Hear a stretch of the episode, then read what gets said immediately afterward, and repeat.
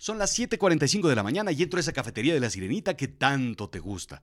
Bueno, en realidad no es cierto. Sabes que casi nunca entro a esa cafetería, porque en realidad no me encanta. Pero hagamos como que sí entro, imagina conmigo estando ahí. Veo la larga fila y por supuesto me formo. Y me pongo a reflexionar. ¿Son, son eso, son villancicos? ¿Villancicos? ¿Villancicos en noviembre? Esta parte sí que es cierta. ¿Y dónde está la llorona si estamos en el mes de la revolución? Quiero decir, ¿y dónde está la llorona si estamos en el mes de la revolución? Me pregunto. Hay una gran confusión entre octubre, noviembre y por supuesto diciembre. Bienvenido a Café Chiclamino. Absurdas reflexiones que piensas mientras esperas tu café en la fila de esa cafetería.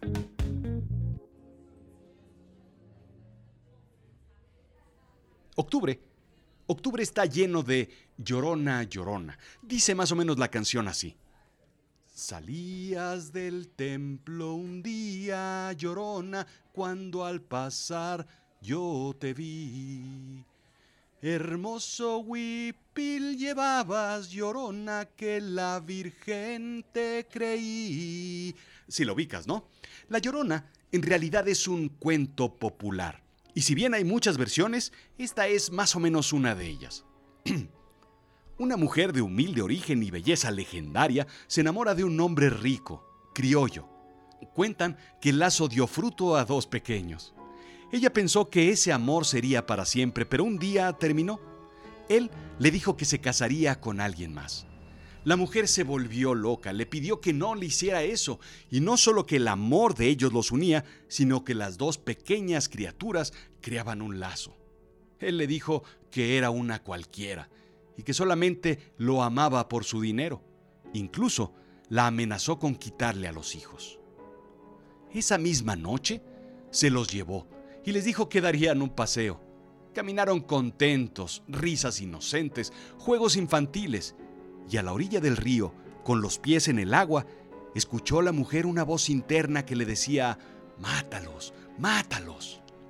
Ella pensó en hacerlo para no entregárselos a su amor, y hundió sus cabezas en el agua. Todo ese amor se transformó en odio. Un dolor invadió su cuerpo y como espada se incrustó en su pecho. Había matado a sus propios hijos. Así, ella se hundió en el agua para apagar ese dolor.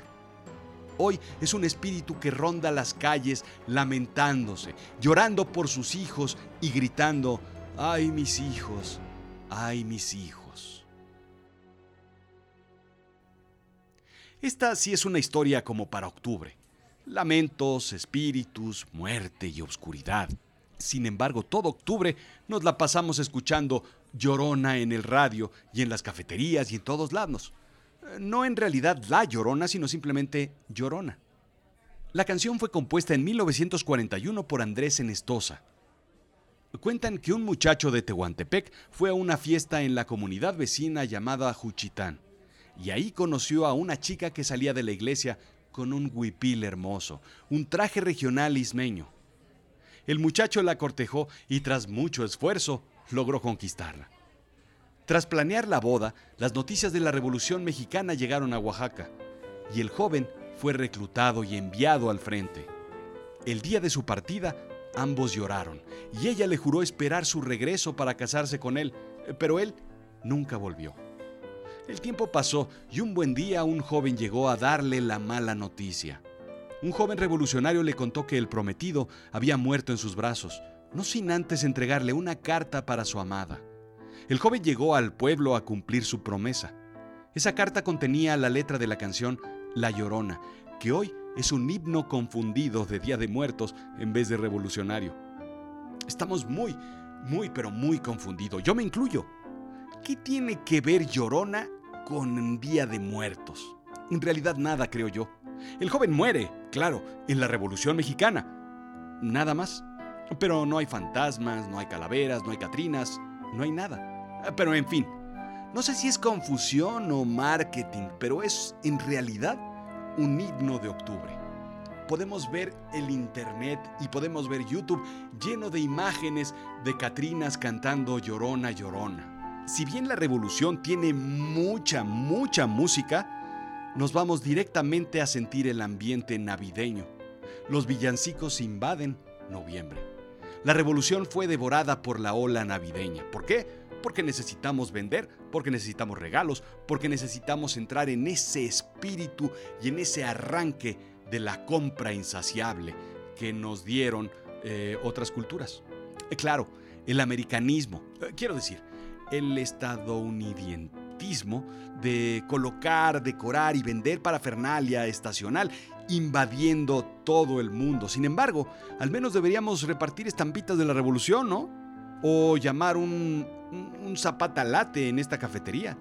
Ah, tal vez un capuchino que sea con espuma oscura para que te quede un bigote revolucionario después de beberlo. O qué tal un, un tevilla para calmar esos ánimos de la revolución con mucha pasiflora, camomila y tila. Una fradelita para la joven rebelde que llevamos dentro. Un maquiato 501 o un café en coctelera eh, que pueda llamarse el Shake del Norte. Ah, ¿verdad? En fin, noviembre y villancicos. Así la cosa. Todavía ni saco mi abrigo y ya estamos invocando al regordete Barbie Bigotón. ¿Sabes qué estaría padre? Yo propongo que Zapata ahora se meta a diciembre y entregue regalos de Navidad.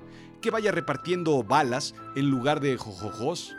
Que vaya en su corcel haz de oros en vez de el trineo comandado por Rodolfo. O que vaya con su traje de charro café en vez del rojo de terciopelo. ¿Cómo ves? A mí sí me... Quiero decir, a mí sí me viene gustando esa idea.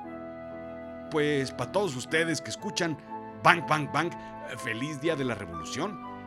Esto fue Café Chiclamino. Reflexiones absurdas que piensas mientras estás esperando tu café en la fila de la cafetería verde, de, llena de villancicos.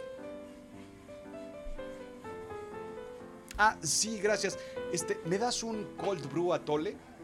Y una chilindrina con serrano y queso de cabra, por favor, porque somos finos.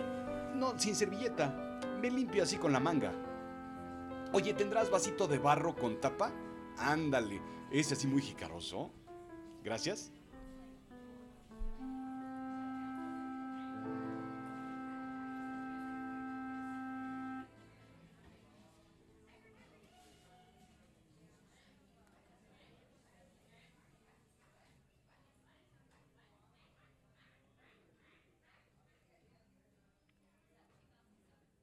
Interpretación de La Llorona, Aymar Leonardo de Alba Rubio. Visítalo en Instagram, arroba Adealba Música.